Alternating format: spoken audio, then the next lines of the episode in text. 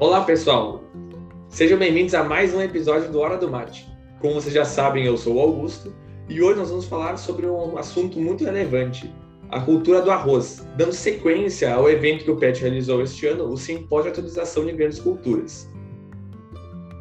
Para isso, eu, Fernanda e o Augusto do PET Agronomia iremos conversar sobre um tema extremamente relevante, levando em conta o cenário da produção aqui do Rio Grande do Sul e as possibilidades dentro desse sistema. O tema de hoje será Sistemas Integrados de Produção Agropecuária em Terras Baixas. E para discutir esse assunto, trouxemos um convidado muito especial. Felipe, te apresenta para os nossos ouvintes. Olá pessoal, meu nome é Felipe de Campos Carmona, sou engenheiro agrônomo formado pela Universidade Federal do Rio Grande do Sul em 2002, sou natural de Cachoeirinha, Rio Grande do Sul. É, é formado em 2002 pela URGS e com mestrado e doutorado em Ciência do Solo também pela, pela Universidade Federal do Rio Grande do Sul. Né? A partir de, de 2010, eu, eu comecei a trabalhar como pesquisador do Instituto Rio Grandense do Arroz, e foi dentro do IRGA né, que, me, que, que houve esse despertar do, do, do interesse para trabalhar com sistemas integrados ou integração lavoura-pecuária em terras baixas, né, a partir de uma demanda que foi apresentada na época para gente, para os pesquisadores, enfim, buscar uh, fomentar com maior força a diversificação nas, nas, nas terras baixas, não apenas com soja, né? Então, como eu já tinha algum contato com meu próprio uh, ex-orientador, no caso, o professor Ibanor Anguinoni, foi meu orientador no mestrado, no doutorado, ele continuava, ele, ele, prestava consultoria na época, ainda presta consultoria no IRGA, mas uh, na época já prestava. E a gente começou juntos a, a montar um projeto, montar uma ideia de trabalho uh, dentro dessa temática da integração lavoura-pecuária. Isso lá em 2011, já faz aí 10 anos que, que eu estou militando nessa, nessa área, né?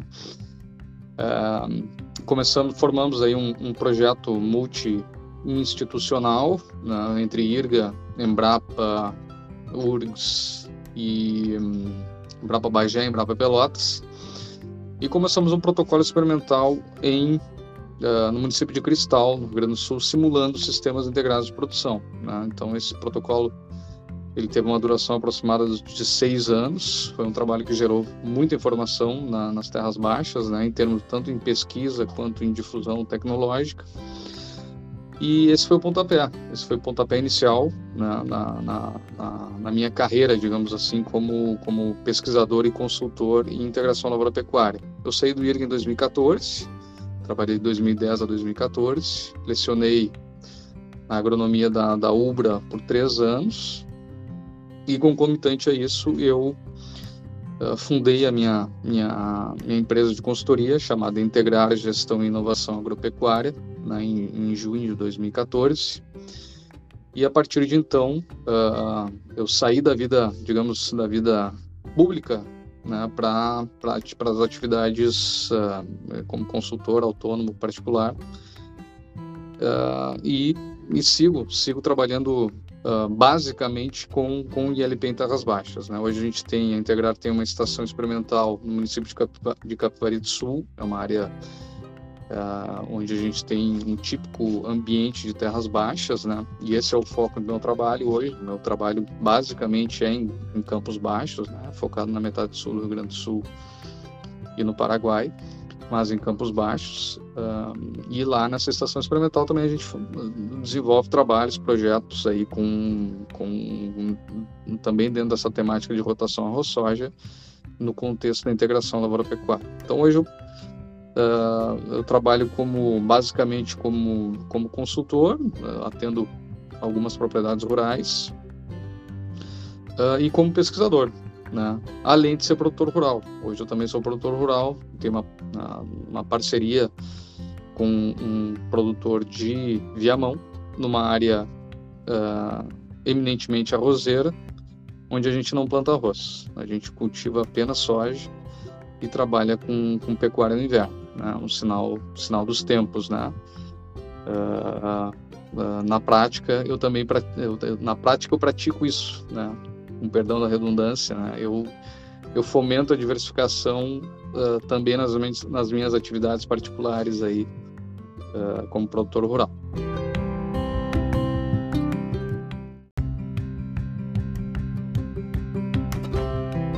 Ótimo, então, Felipe. Eu gostaria de começar essa nossa conversa te perguntando, né? A gente sabe que a cadeia produtiva do arroz ela passa por várias dificuldades já há alguns anos, principalmente econômicas, né? E eu gostaria de te perguntar como que a pecuária ela entra nesse cenário e como ela pode auxiliar no incremento da renda do produtor orizícola. Bom, essa, essa dificuldade que o arrozeiro vem passando nesse momento não é nenhuma dificuldade, né? Como bem falasse, é, são, são, são problemas que, que se apresentam em termos de custo de produção e rentabilidade na, na, na cadeia orizícola já há muitos anos, desde as décadas de, de 80, né? Na década de 80, o arroz do Rio Grande do Sul competia muito com o arroz centro-oeste, né? Que era, o, digamos, o vilão da, da, da falta de renda, de rentabilidade do produtor aqui do Rio Grande do Sul. Uh, o arroz do cerrado foi, foi diminuindo de importância, foi entrando, foi aumentando de importância o arroz cultivado no Uruguai, na Argentina, mais recentemente no Paraguai. Então, uh, os problemas, uh, eles, eles, eles se repetem e cabe ao produtor fazer esse movimento de, de, de diversificação, né, como tem sido feito uh, uh, mais recentemente, aí, nos últimos 10, 15 anos, com a entrada mais forte da soja. Né. A pecuária, na verdade, ela já está dentro do contexto arrozeiro desde sempre. Né. Uh, desde que se desde que existe a ouricultura praticamente no Rio Grande do Sul a, o componente pecuário ele está tá presente né, nas na, uh, nas propriedades arrozeiras, porque, bem ou mal, os restos do cultivo do arroz se constituem um alimento né, para os animais nesses, campos baixos. Né? Podemos discutir a questão da qualidade desse alimento, mas uh, sempre, sempre foi considerado um alimento, uma alternativa de alimentação dos animais. O que vem acontecendo agora é um processo de intensificação, um processo de, uh, digamos assim, de diversificação das ofertas de, de alimento para os animais nesse, nesse, nesse ambiente de terras baixas, né? E a soja, nesse sentido, ela prestou um serviço muito importante, né? Porque o produtor fez um movimento de adaptação das várzeas para, o, para, para, para a entrada da soja e bem ou mal isso se constituiu numa Uh, numa, numa possibilidade de ampliação também da, da implantação de forrageiras nesse ambiente, né? partir do momento que se drena uma área para o cultivo de soja, tu passa automaticamente a ter uma implantação muito, de muito melhor qualidade de uma pastagem de azevém e até de espécies nem tão tolerantes à umidade como a azevém. Né? A, própria, a própria aveia é, é um exemplo, né? Ela tem crescido bastante nesse ambiente das terras baixas. Né? Fora o azevém, nós temos aí uh, os trevos, né? trevo branco uh, é mais tem, tem, tem um uso mais, mais, mais antigo, digamos assim. Mais recentemente, o trevo da Pérsia vem entrando. Os cornichões, uh, alguns têm uma adaptação muito boa, né? Então, a partir do momento que se formam melhores pastagens e que se investe mais nas pastagens, automaticamente uh, a lavoura de arroz vai se beneficiar, não só a lavoura de arroz, mas a lavoura de soja ela vai se beneficiar desse, desse processo. Por quê? Porque basicamente, tanto pecuária de corte quanto de leite, uh, a, a, extração, uh, a exportação, digamos, de, de, nutrientes pela carne ou pelo leite é muito baixa. Então, aquele aporte uh, que se faz na, na, na, adubação dessas pastagens, a partir do momento que elas são bem, né, bem formadas e bem adubadas, essa adubação praticamente toda ela fica no sistema e as lavouras, uh, tanto de arroz quanto de soja, elas vão se beneficiar disso. A gente tem um exemplo um, pra, prático dessa, desse benefício da, da pecuária para a lavoura de arroz uh, nos, no, na fronteira oeste do Rio Grande do Sul, por exemplo. Né? obrigatoriamente, na maioria dos produtores, tem que fazer rotação de, de áreas, porque eles uh, não têm disponibilidade de água, são grandes propriedades com disponibilidade uh, restrita de água, então o arroz acaba retornando para o mesmo talhão depois de 3, 4, 6, 8, 12 anos, né? E essas áreas elas ficam, sim, uh, elas são usadas com pecuária nesse meio tempo. E normalmente as lavouras que, que, que, que de, de, de, de arroz, né, que voltam para essas áreas, eh, depois de um longo tempo de pecuária, elas são extremamente produtivas. Né? Não à toa, os maiores, as, as, melhores médias de produtividade estão justamente na fronteira oeste do Rio Grande do Sul por, por causa desse, desse componente uh, pecuário mais presente dentro das áreas arrozeiras. Né? Uh, então, do ponto de vista econômico, né, como, como foi perguntado, uh, isso, isso se traduz uh, basicamente em economia de adubo. Né? Isso é uma das, uma das, um, um dos, dos, grandes benefícios da pecuária no contexto da lavoura de arroz. Né? O produtor tem, acaba tendo que desembolsar menos com adubação, principalmente, e tem uh, retorno tem retornos em produtividade normalmente muito altos em áreas quanto maior o período pecuário de, de uso com pecuária maior é a, normalmente a produtividade nessas áreas arrozeiras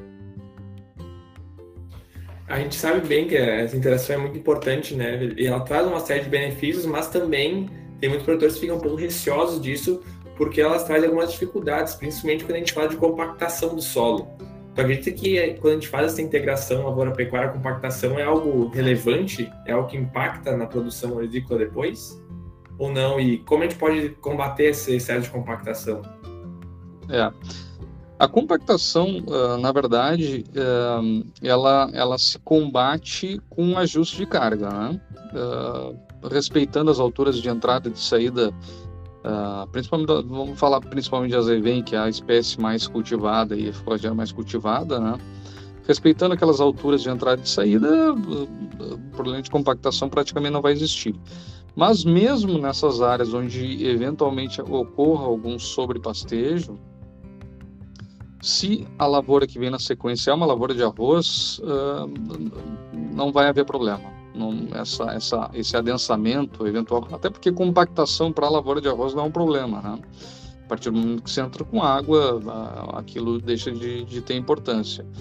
Mas o que a gente tem visto aí na prática, eu mesmo assisto uma, uma propriedade em Uruguaiana, onde a gente tem onde o produtor já superou esse medo, né? E é um produtor aí que tem médias de produtividade altíssimas nos últimos 15, 20 anos, é, é de, é de assustar os, os incautos, né? O, de assustar quem não está acostumado com a imagem, a quantidade de casqueio, de pisoteio que essas áreas arrozeiras uh, desse, desse produtor especificamente têm antes da, da semeadura do arroz. É um, é um Uh, é, um, uh, é um casqueio muito grande, né? em taipa, em quadro, enfim.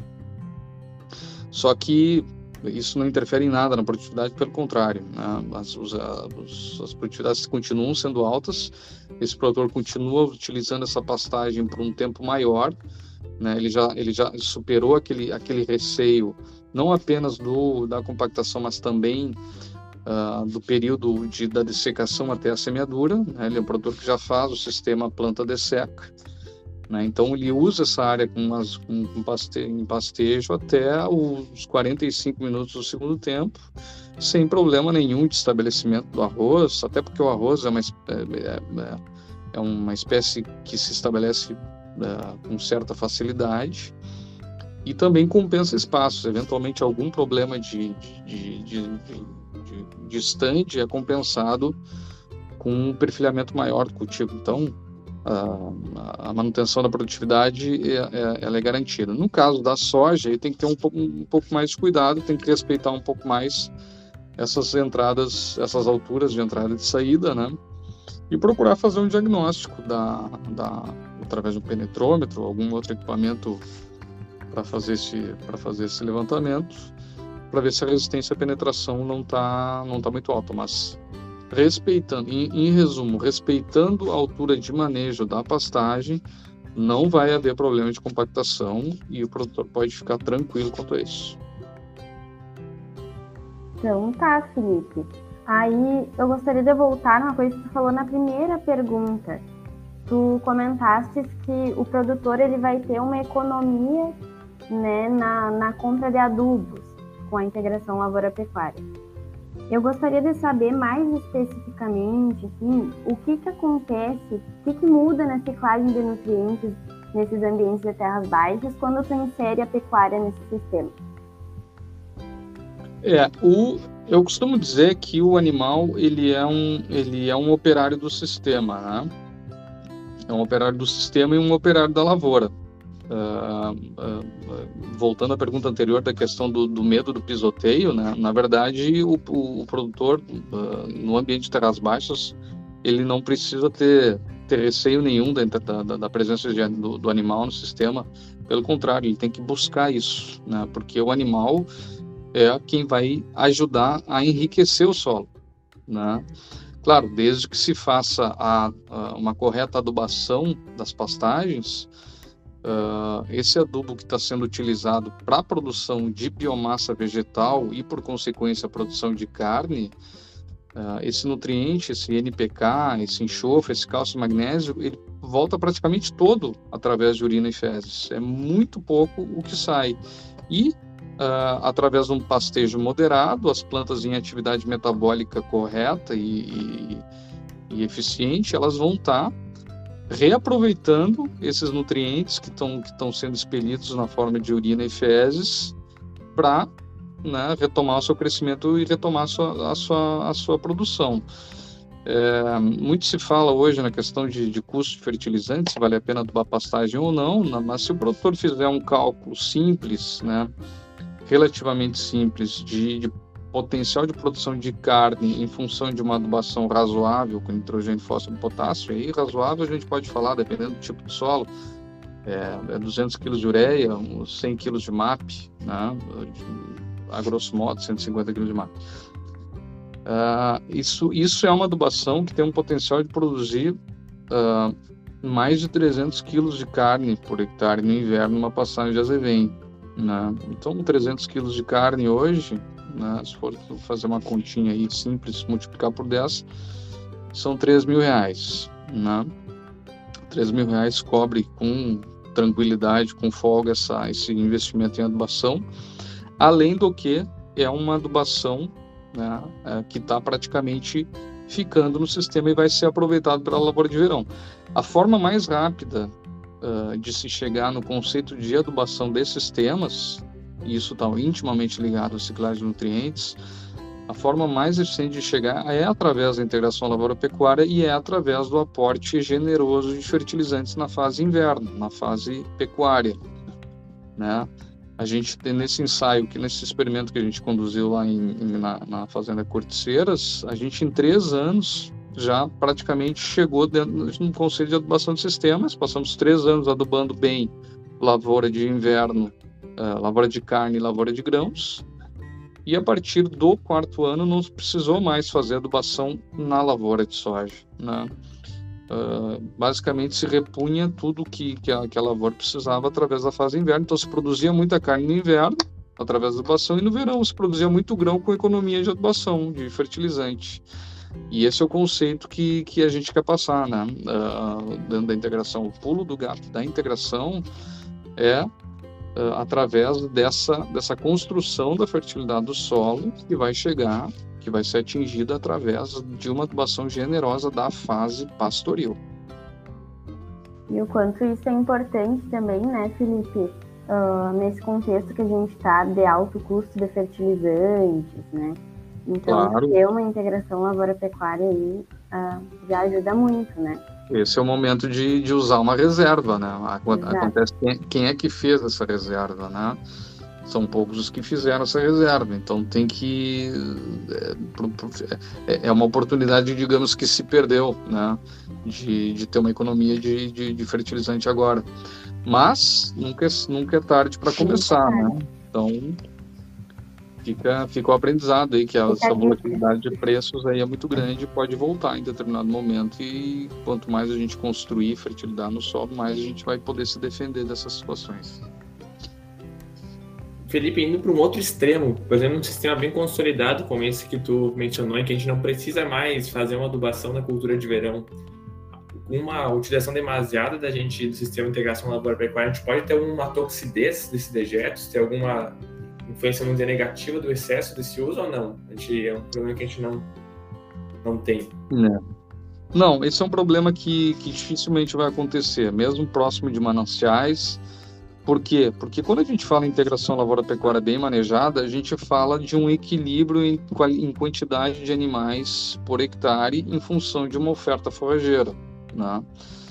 Então, eh, para tu ter uma produção muito grande de, de, de dejetos, tu precisa né, de uma quantidade muito grande de animais para a produção desses dejetos. Mas, por outro lado, se tiver uma quantidade muito grande de animais, eles a capacidade dos, de suporte dos campos, das passagens, não vai permitir com que haja também uma, uma produção muito grande de, de dejetos, né? É uma, a produção de dejetos está intimamente relacionada à, à oferta de, de, comida.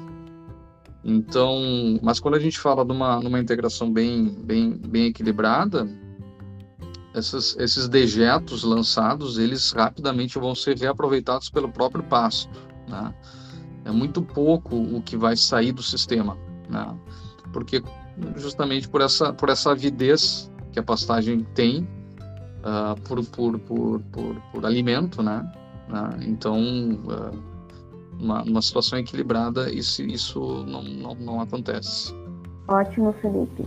Então, eu gostaria de voltar de novo. Tu chegou a comentar, né, de algumas espécies utilizadas ali em terras baixas, falou de azevinho, de trevo. Uh, e nesse sentido, eu gostaria de te perguntar quais as espécies de plantas para pastejo inverno que tu testaste aí nos, nos teus experimentos, né? Quais apresentaram melhores resultados, tanto em, em ganho de peso para os animais, quanto para a produtividade do arroz? Tem alguma novidade aí, alguma planta que esteja se destacando? A gente tem mais estabilidade produtiva ao longo dos invernos através do azevém. Né? Esse, por exemplo, está sendo um ano muito complicado para a aveia. Apesar de que a aveia pode te, te, te resultar em, em, ganhos tão bons quanto os ganhos do azevém numa condição de boa drenagem, boa oferta de luz, que não está sendo o caso nesse ano. Então o azevém, uh, ele, uh, digamos assim, é a, é a, espécie que mais, uh, que melhor se adapta. Entre os azevens a gente tem uma diferença, né? Tem azevém diploide, tem azevém tetraploide, tem azevém de ciclo curto, médio e longo, tem azevém bolsa branca, tem azevém de semente de qualidade, tem azevém contaminado, tem azevém que, que com resistência a glifosato. Então tem um monte de tipo de, de, de azevens aí, né? Quando a gente está falando numa produção uh, pecuária de inverno, onde quer ter realmente ganhos expressivos, a gente tem que trabalhar com semente de qualidade, né? Aí eu não falo só de azevém, a gente tem que trabalhar com semente de qualidade de trevo branco, que é uma outra espécie muito bem adaptada, e de cornichão, que é outra espécie muito boa, né? Os uruguaios falam, né, que, a, que, o, que, o, que o mix, a mescla dos sonhos aí para o novilho é essa essa trinca, as vem trevo branco e cornichão. Né? Essa é, é, é, uma, é uma combinação de gramíneas e leguminosas de diferentes ciclos de maturação uh, e são três espécies muito bem adaptadas às terras baixas, né? Falando um pouco de um, ah, tem o trevo persa também, como eu citei anteriormente, daí é uma, uma, uma alternativa de um, de um trevo de um ciclo mais rápido, né? Para sistemas mais intensivos, aí é um, dá um aporte bem importante de nitrogênio. E espécies de verão, né? A gente tem uh, o capim-sudão, se adapta muito bem a campos baixos. Tem uh, o sorgo, né? o sorgo forrageiro, o sorgo granífero, se, se, bem implantados, eles dão resposta boa em áreas bem drenadas. Aqui no nosso CT a gente teve uma surpresa muito interessante com uma série de espécies perenes de tropicais de eh, espécies tropicais perenes, né? Uh, que depois de implantadas e bem adubadas, elas responderam muito bem a eventos de geada, eventos de excesso hídrico durante o inverno. Uh, aí eu estou falando de, de Charaés, MG5, estou falando de Mombasa, de Zuri, uh, de, de Tamani, uh, de Aruana, de Ares, né? Os capins elefante também, o, o capiaçu e o, e o curumi também, espécies que se adaptaram super bem nesse ambiente de áreas. Então, uh, áreas bem drenadas, estabelecimento bem feito, uh, a chance de, de, de, dessas espécies todas que eu citei uh, produzirem bastante, ela, é, ela é muito grande. Né? Nesse sentido, cara, você comentou do Azevém, sobre esses resistentes, né? Ele não pode ser um problema depois, nós implementando ele para pastagem na nossa cultura de verão. E seguindo nessa mesma lógica, como é que a gente pode manejar bem a nossa forragem para nos auxiliar no controle das daninhas depois? É, esse é um ponto muito importante, né? Uh, normalmente, a, a, a, quando se compra uma bolsa branca de azevém, está se assumindo um risco né, de vir uma, um azevém de um ciclo muito curto, né, porque normalmente um azevém pode vir da, da região uh, da Serra do Rio Grande do Sul, como se diz, né, e a região que são ecótipos de azevém que já estão selecionados para encurtar o ciclo em função de que eles são dessecados cedo para a implantação da, da, da, da, cultura de verão. Então, esse é um problema, um ciclo muito curto. Uh, problema de azevém resistente a glifosato, problema de contaminação de doenças nessa semente, problema de, de entrada de, de nabo, de, de, de, espécies invasoras ou outras espécies de inverno que não são de, de interesse, como por exemplo o nabo forrageiro. O nabo forrageiro ele acaba numa situação de, de, de, de, produção de carne e leite, o nabo forrageiro ele acaba competindo com a azevinha, ele acaba atrapalhando, né? apesar de ser do ponto de vista de de, de, de, de, estrutura física do solo ele possa ser vantajoso, mas nesse caso não. Então tem que ter muito cuidado com a, com a questão da escolha das, da, da, da compra da semente. Esse é o primeiro passo. Né? A partir do momento que se decide investir num azevém de, de, de, de custo, de desembolso maior, né? eu costumo dizer que esse é o azevém barato, na verdade, o pessoal diz que não, né? mas esse que é o azevém barato, que é o azevém que tu sabe que vai nascer, é o azevém que tu sabe, conhece o ciclo e é o azevém que tu sabe que tu vai matar. Ao passo que o outro tu não sabe nada, né? uma caixinha de surpresas. Esse azevém uh, de, ciclo, de, de ciclo conhecido, Uh, tu sabe quando que tu que o, o, ciclo de produção dele então tu pode planejar o teu a, o teu a tua a, a tua a carga animal ao longo do tempo né? Uh, e tu pode também planejar a, o encerramento dessa fase hibernal né, conforme a tua dinâmica de semeadura né? E tu pode então portanto né ter uma, uma boa massa residual de, de, da passagem de inverno. E isso se traduz em benefícios uh, indiretos para a lavoura, como principalmente o controle de, uh, de espécies como a buva. Né? O azevém é um excelente, um dos melhores herbicidas para a buva, desde que ele seja bem manejado, numa altura correta, né, ao longo de todo o seu ciclo. Não adianta a gente manter o azevém rapado durante todo o ciclo de produção e deixar ele ganhar uma massinha ali no final e esperar que ele controle a buva, não, porque a buva já germinou ao longo do ciclo, né? É, desse azevém. Esse azevém tem que ser mantido num porte importante ali a partir de 15 centímetros, né, num passeio contínuo, para que justamente se iniba a germinação dessa buva e que se tenha aí uma menor infestação na, na, fase, na fase lavoura do sistema. Ótimo, Felipe. Então, para encerrar o nosso episódio de hoje, né, eu gostaria de fazer uma pergunta. Eu sei que tu prestas consultoria no Paraguai, né, para lavouras olivícolas, e eu gostaria de saber quais as principais diferenças, né, entre os sistemas de arroz do Paraguai e aqui do, do Brasil. Se tu pode traçar um paralelo aí e nos falar o que, que a gente pode aprender com eles. É, o, eh, eu presto consultoria no Paraguai, uma propriedade rural uh, familiar, uh, já há cinco anos, na região de Missões, no sul do Paraguai. É uma região muito parecida com a região do extremo sul do Rio Grande do Sul, aquela região de Santa Vitória do Palmar, em termos de relevo e em termos de tipo de solo.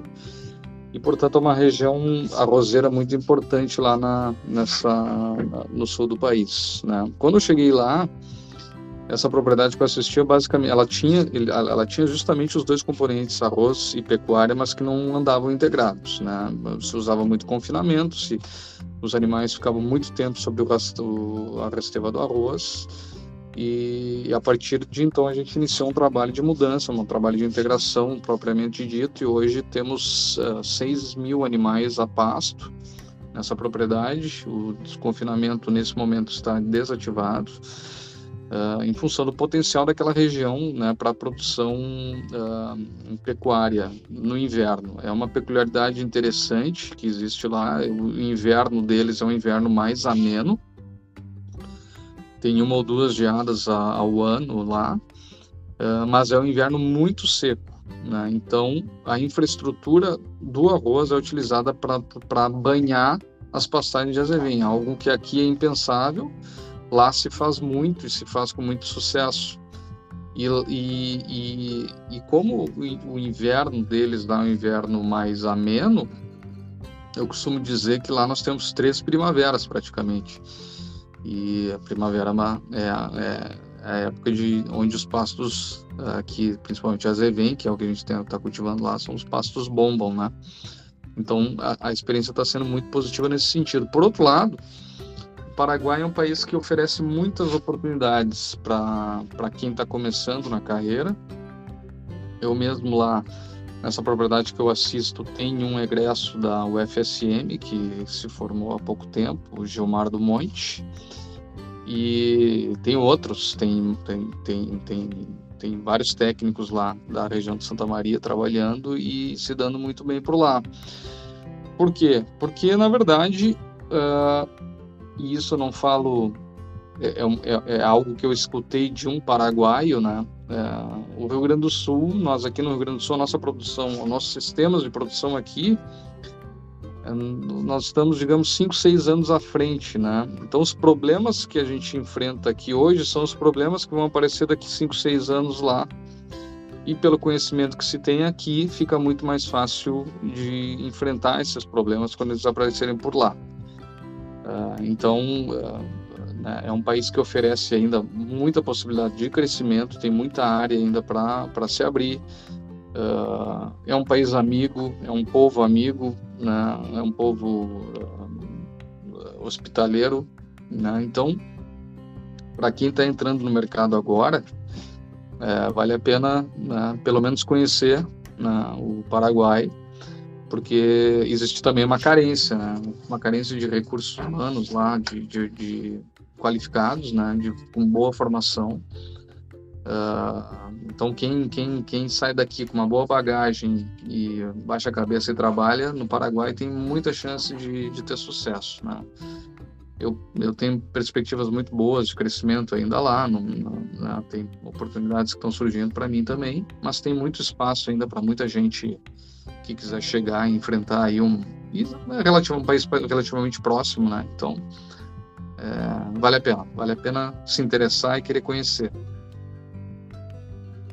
Felipe, a gente agradece muito a tua participação, mas e eu, a Fernanda falou que nós estamos encerrando, mas eu vou ter que fazer mais uma perguntinha para ti, para aproveitar as tuas falas. Uh, Felipe, eu queria saber como é que tu, fazem as implantações dessas forragens se é a linha, se é a lanço, como é que eles fazem para mistura de sementes, para botar mais de umas espécies. Eu acho que isso é, pode ser uma grande dificuldade de alguns produtores para ingressar nesse sistema e fazer ele bem feito, né?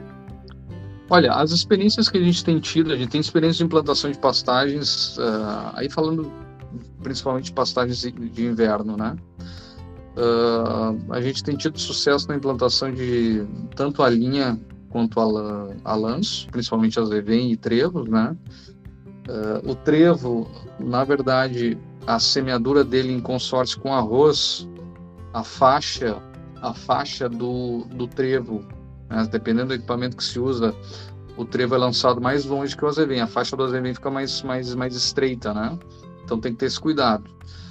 Uh, mas, mas não tem não tem muito mistério não, né? Uh, no, no, Paraguai mesmo, né? No Paraguai mesmo a gente fez uma implantação de um, de um mix azevém entre branco cornichão implantado de avião, né? e ficou muito, muito, muito bem implantado, muito, muito uniforme, a tanto a emergência do arroz, do arroz não, do, do quanto do trevo já ficou muito boa, semeadura aérea nesse caso. Uh, em linha, a gente costuma fazer o, o mix uh, azevém e trevo branco, funciona sem problemas, implantadeira de arroz, vai super bem, né? É, só tem essa questão do, do, cuidado que tem que ter quando vai fazer a, a lança com, com uma lancer, né? com, uma espalha, uma espalhadora, porque aí o, o azevém ele pode, ser, pode, o, pode ficar mais, mais curto a faixa. Mas fora isso, não tem, não tem muito mistério, não. Certíssimo, então. Agradecendo mais uma vez a tua presença, Carol. Foi muito boa as falas, foi muito esclarecedora. Sério, a gente agregou muito. E nossos ouvintes uh, vão ser muito prestigiados de poder te escutar. Agradeço também a participação da, da Fernanda nesse episódio e esperamos no próximo episódio do Hora do Mate. Até mais! Quero agradecer ao Augusto e a Fernanda pela, pela oportunidade de estar conversando com vocês aqui, estar conversando com, com futuros formandos, uh, futuros agrônomos, futuros colegas, né? e, e dizer para vocês que vocês estão chegando num momento muito bom, muito diferente daquele que eu enfrentei há 20 anos atrás, quando se dizia que a agronomia era a profissão do futuro, né? A profissão do futuro, a profissão do presente agora é a agronomia, não há dúvida disso, né?